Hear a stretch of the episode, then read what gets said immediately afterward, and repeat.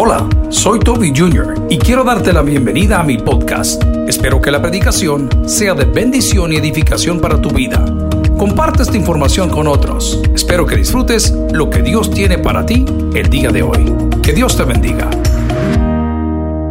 La palabra del Señor en general en el Nuevo Testamento, Jesús nos advertía y nos decía, vendrán tiempos difíciles. Vendrán momentos complicados y estos momentos complicados no tienen nada que ver con el COVID y no tienen nada que ver con la vacuna, tiene que ver con la actitud en nuestro corazón. ¿Cuántos amanecieron con ganas de lavar platos el día de hoy? Alguien dígame amén, por favor. Cuánta hipocresía en la casa de Dios. ¿Cuántos amanecieron queriendo sacar a pasear al perro y, que, y, y darle de beber y cepillarlo? ¿Cuántos morían esta madrugada por arreglar su cama? Esos son los tiempos difíciles. Y yo quiero hablarte el día de hoy de el único que puede sacarte adelante y ese es el Cristo resucitado. Dígalo conmigo, el Cristo resucitado. Lea la palabra del Señor, enciéndala si la tiene ahí en su teléfono móvil y dice Juan 4:14, mas el que bebiere del agua que yo le daré no tendrá sed jamás, sino que el agua que yo le daré será en él una fuente de agua que salte para vida eterna, que salte para vida eterna. Oremos al Señor. Padre, gracias por esta mañana, gracias por mis amigos, gracias por mis hermanos, gracias por la vida, gracias por todas las cosas que vendrán a nosotros esta semana, sean buenas o malas, porque en todas te vas a glorificar. Toca el corazón de aquel que está vacío, de aquel que quiere llenar su corazón con cosas y no con tu presencia. Oro por los que están atravesando el valle de la depresión o algún problema personal para que tu Espíritu Santo hoy les bendiga. En Cristo Jesús lo pedimos todo y la iglesia dice, amén. Pueden sentarse amigos y hermanos. Quiero hablarles el día de hoy de el Cristo resucitado. Diga conmigo, el Cristo resucitado. Muchas personas hemos cometido el error de decir, yo no puedo traicionar la religión de mis padres. Si usted lo ha escuchado en algún momento, dígame un fuerte amén. La pregunta es, ¿y si están equivocados? Hubo un momento en la historia del universo y la tierra que se decía que la tierra era plana. Y decía que todo aquel que navegase hasta el fin del océano, hasta allá donde estaba, iba a caer en unos... Eso decía. ¿Y qué si tus papás y tus abuelos y tus bisabuelos y tus amigos están equivocados. ¿Por qué vas a seguir en ese mal camino de la necedad? Y lo digo con respeto, y de la falsa religiosidad. Hay personas que dicen, es que las cosas aquí las hemos hecho así siempre. Bueno, ya es tiempo que puedas evolucionar. Porque el que no evoluciona, evoluciona, se va para adentro. El Cristo resucitado es el Cristo que nos va a dar los ánimos para lavar platos todos los días. ¿Alguien dice amén esa palabra? Cuando ya no tengas ganas de nada, piensa en el Cristo resucitado. Estábamos pasando por San José de la Montaña, lugar donde mi papá iba a rezar en aquel entonces. Yo era un chamaquito y él tenía una medalla de San José. Y él siempre andaba ese medallón en el pecho porque era un hombre muy religioso y gloria a Dios por ello. Qué bueno porque así vino al conocimiento de Cristo.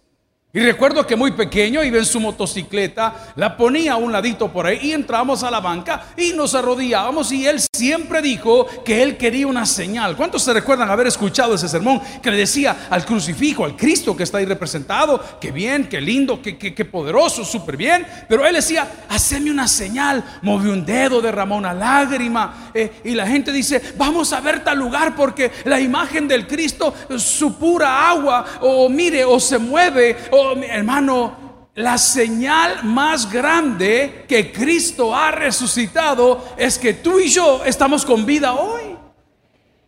No esperes ver una señal de una imagen.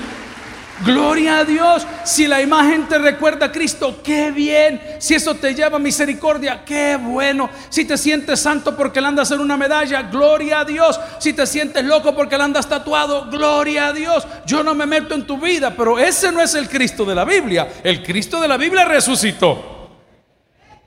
Y dice la palabra que quien cree en su resurrección no morirá eternamente.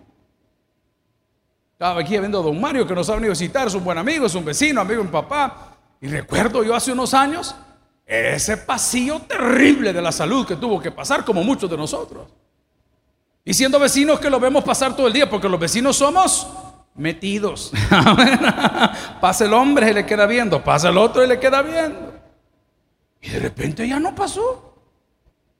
Ah, quizás está en Canadá, en algún lugar de visita. Hombre, me dijeron, bien que le pasó algo en su salud. ¿Y qué pasó? Ya los meses pasaron y lo volvimos a ver.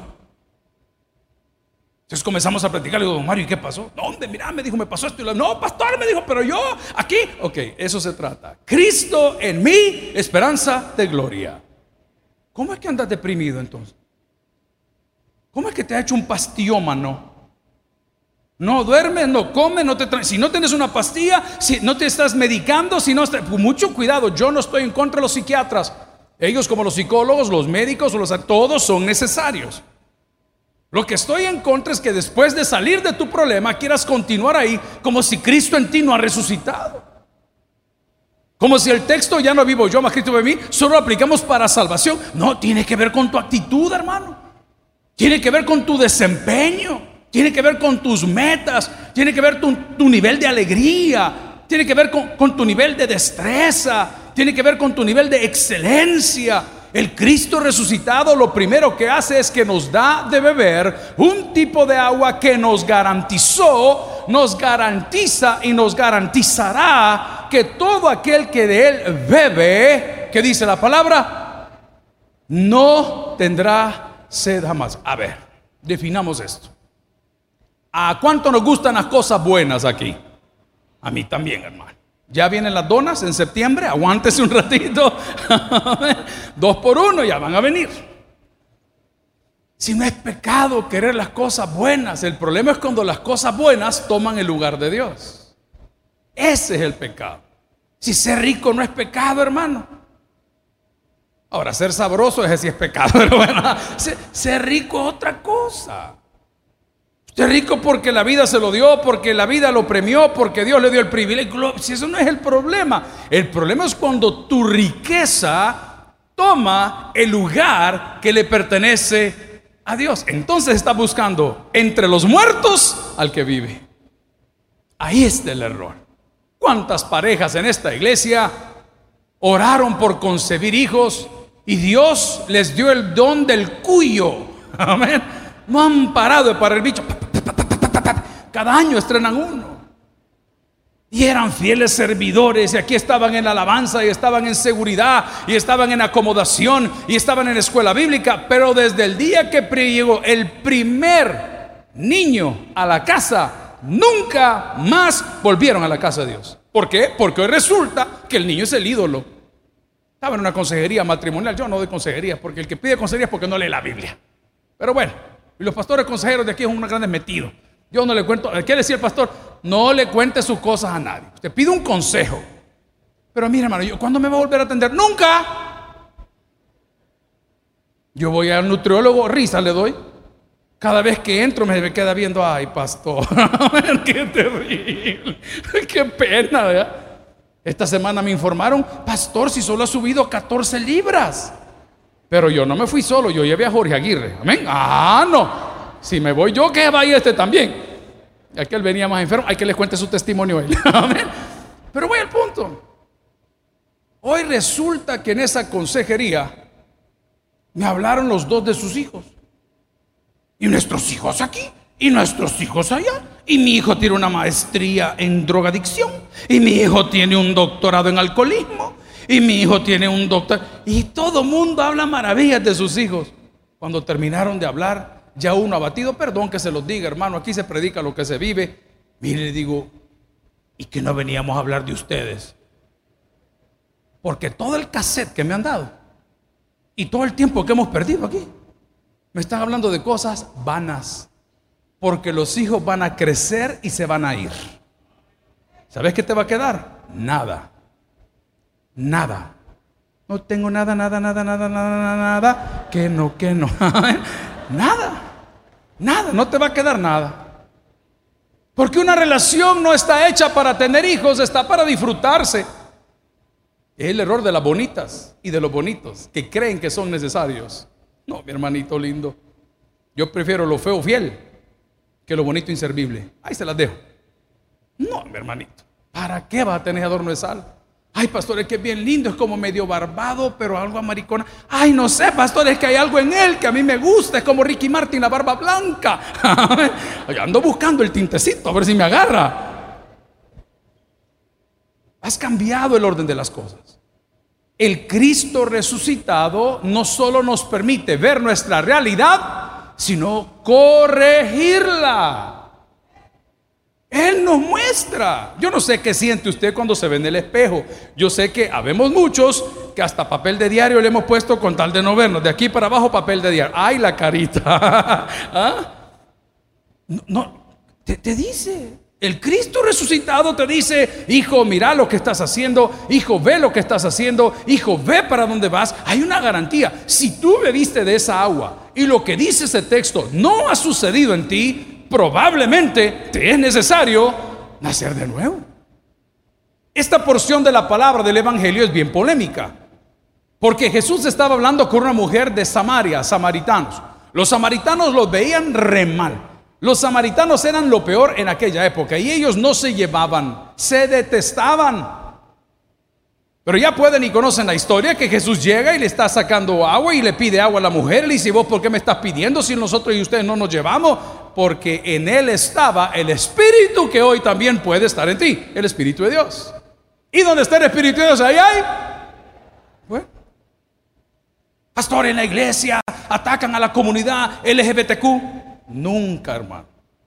Ese no es el rol de la iglesia. El rol de la iglesia es predicar. El rol de la iglesia no andar corrigiendo en la vida a nadie. Te corrige el Espíritu Santo en tu vida. Si no te has corregido es porque no está. Así de simple, hermano. Yo no estoy con un palo. Claro, hay que poner orden y tenemos estatutos y hay, hay, cosas que hay que respetar. Pero yo no puedo andar siguiendo gente, hermano. Yo sé que esto con los religiosos no cuadra. Por eso es que las iglesias de los religiosos están vacías. Porque a todo mundo castigan. Pastor, dije que el diácono fulano volvió a tomar. ¿A dónde digo yo? que nos lleve el Grey Goose. ¿ah? ¿A dónde fue a tomar? Ay, qué desordenada es una iglesia liberal. No, este es el hospital del alma, hermano. Y los que venimos a la casa del Señor, ¿qué buscamos? Sanidad, hermano. Que el agua que ahí está sirviendo el Señor la podamos beber todos.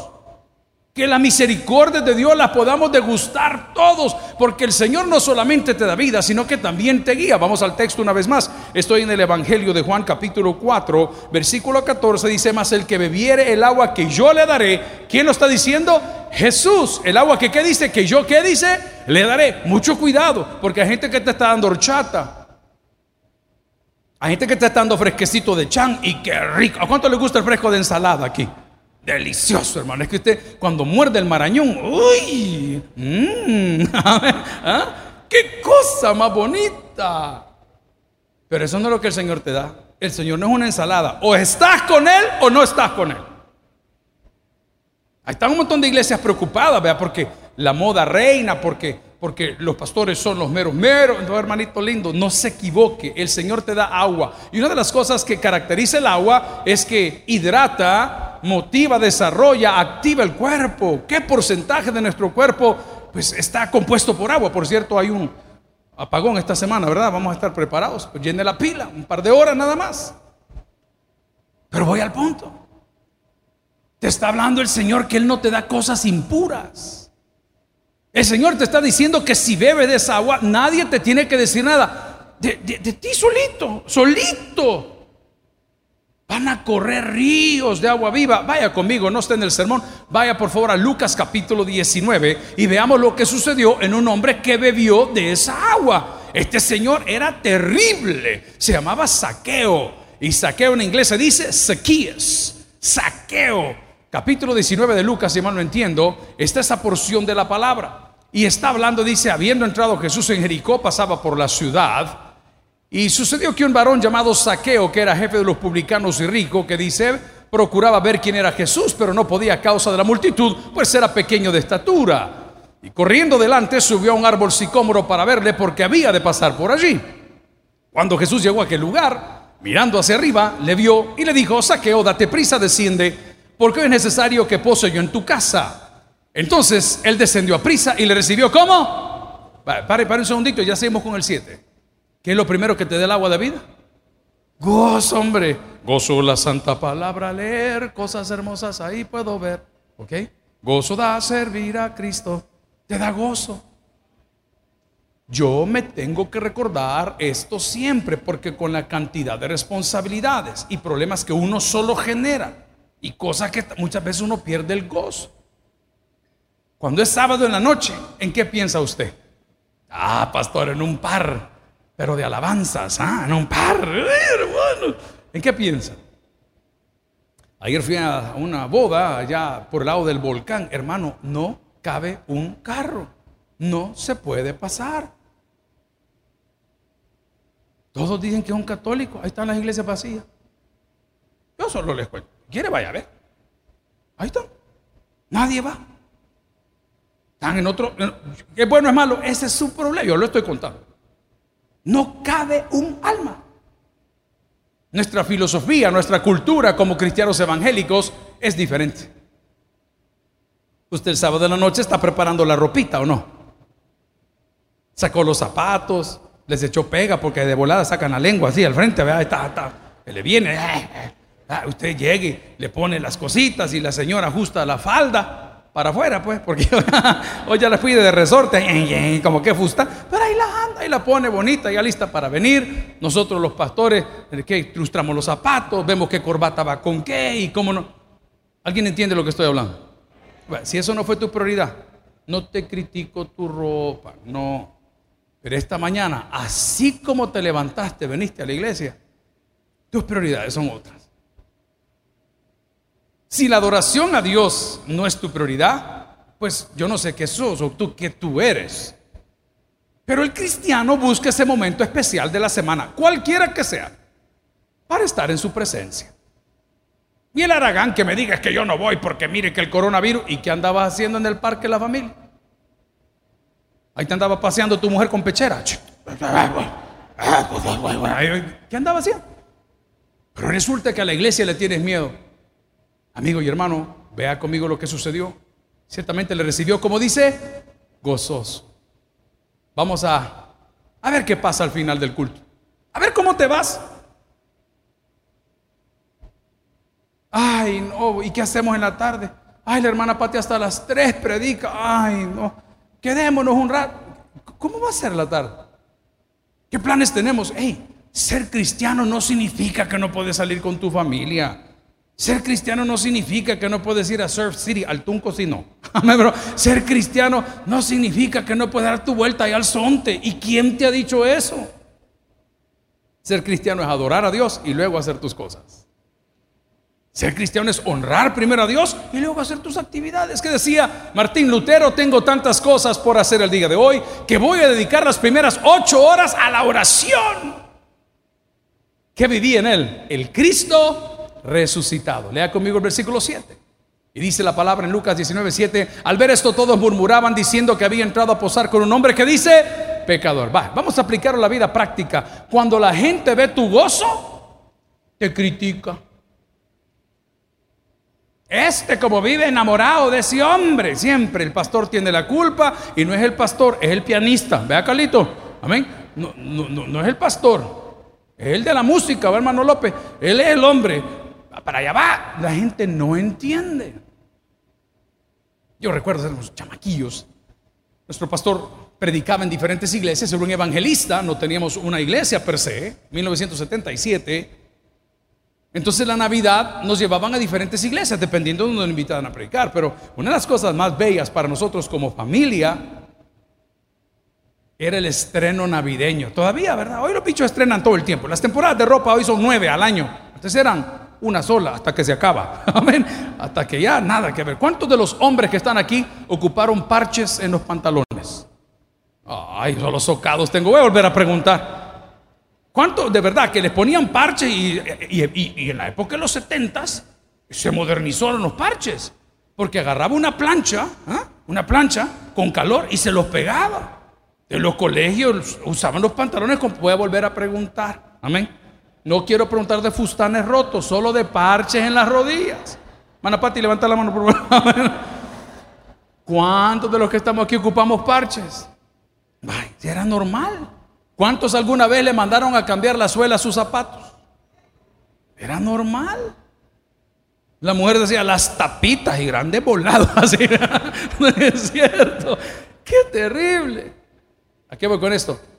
No me quiero desviar del tema. El Cristo resucitado te da gozo a pesar de la necesidad.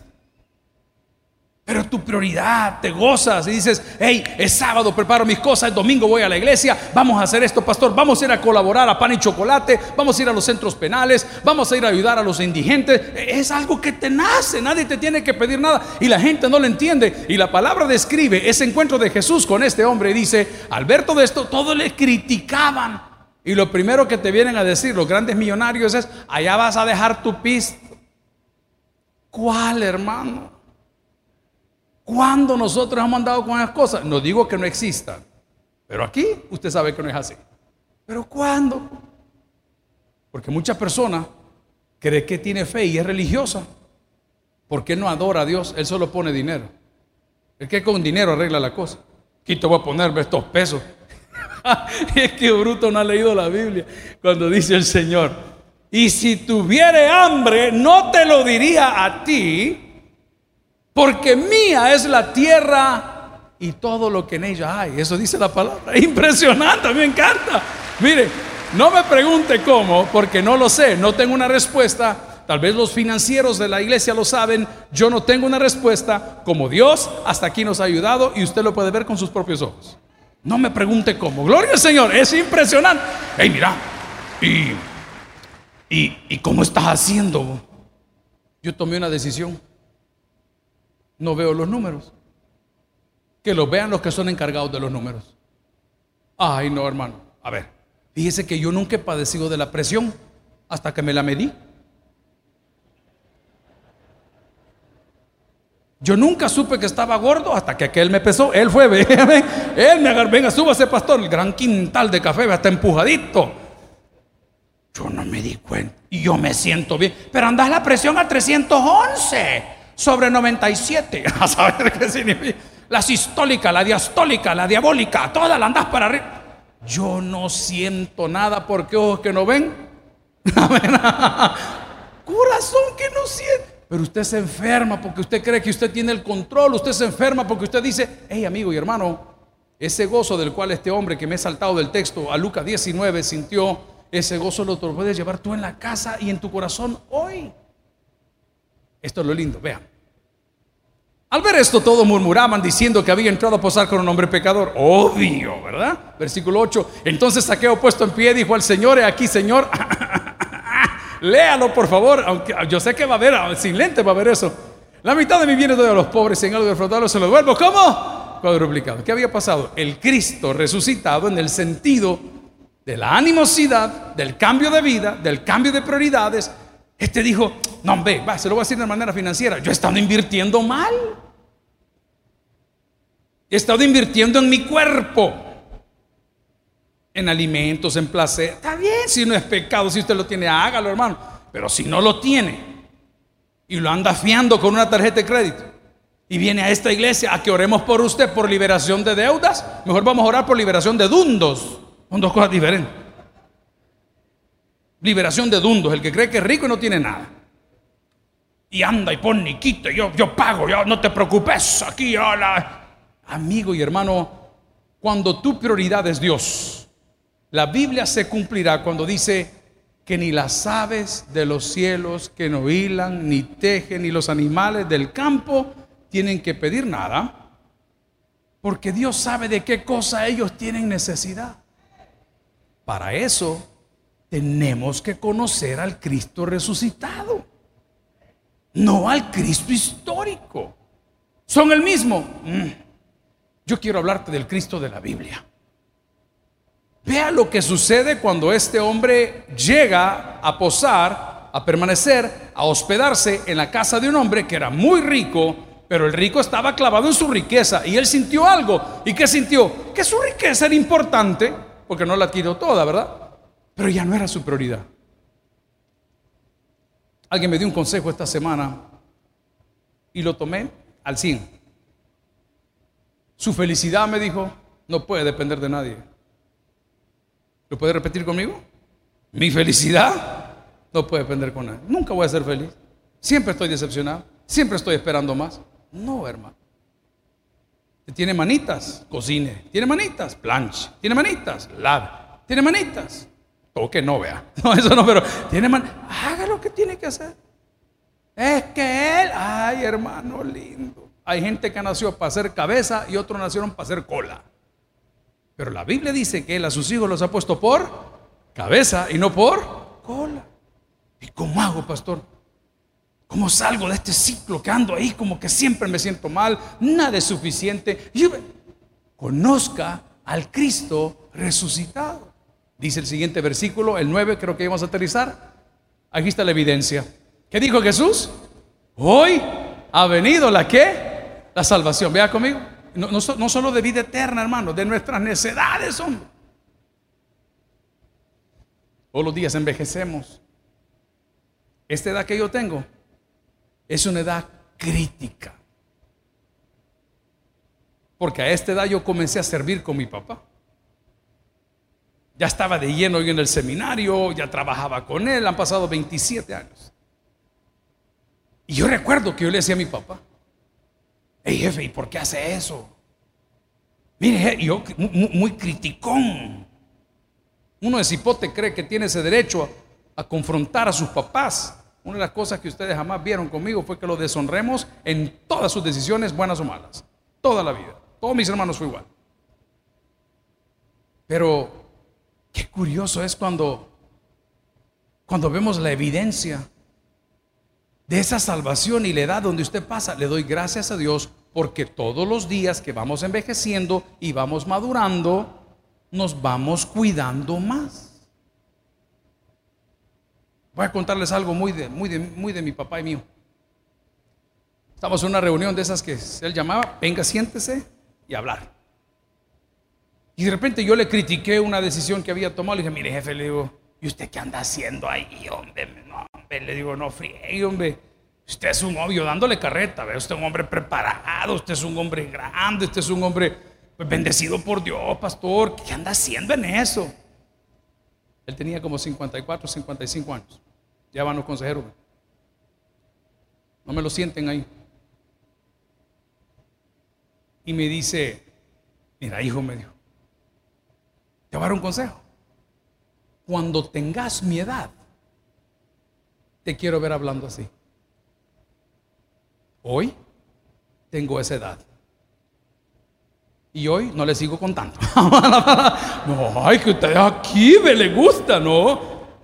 Sí. Sí. Yo nunca hubiera eso. Espérese que usted esté ahí. Espérese que a usted le suceda. Espérese que le, que le suenen a campana. Pero la garantía que pueda que tropiece, pero que no va a caer, es que usted ha bebido del agua de vida. Por eso en el Evangelio de Juan capítulo 4 versículo 14, hablando de la actitud del Cristo resucitado, dice lo siguiente, mas el que bebiere del agua que yo le daré no tendrá sed jamás. A ver, quien tiene a Cristo lo tiene. Hey, y esto que usted está diciendo me lo dicen en los penales. Y nos lo dicen en la Bartolina, hermano. Y ahí no hay, no hay nada. Bien difícil ahí. Ahí se comparte la comida. Y usted no se anda haciendo el socado que esa gente, espérate que tenga un accidente de tránsito un toquecito. Allá va la Bartolina. Y mientras prueban que no es así, son 72 horas que hay que pasar ahí con todos. Ay, esa gente, ush, cuidado. Hay un adagio que no está en la Biblia que dice, el que escupe para arriba, en la cara le cae. Pero qué bonito es cuando conoces al Cristo resucitado y ya todo lo que te rodea, a pesar que es de bendición, ya no es necesario. Ya no es necesario. ¿Cómo me gozo yo? ¿Cuántas personas tienen más de 30 años de estar en esta iglesia? Más de 30 años. ¿Y por qué nunca cambiaron, hermano? aquí, aquí, Aquí. La maestra que vende los asientos. ¿Y cómo, pues? Ah? Amigo, a mí me, yo me gozo ver sus rostros. Estoy en esa oficina de la esquina, que era la oficina de mi jefe, y ahí hay una gran ventana.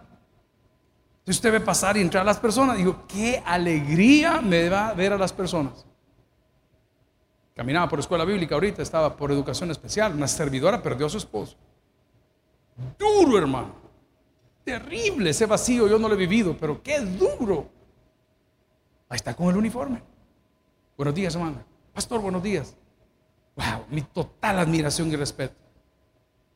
Porque son ellos y ellas los que han entendido lo que el texto dice. No tendrá sed jamás, sino que el agua que yo le daré, dice el Señor, en él será, ¿qué dice?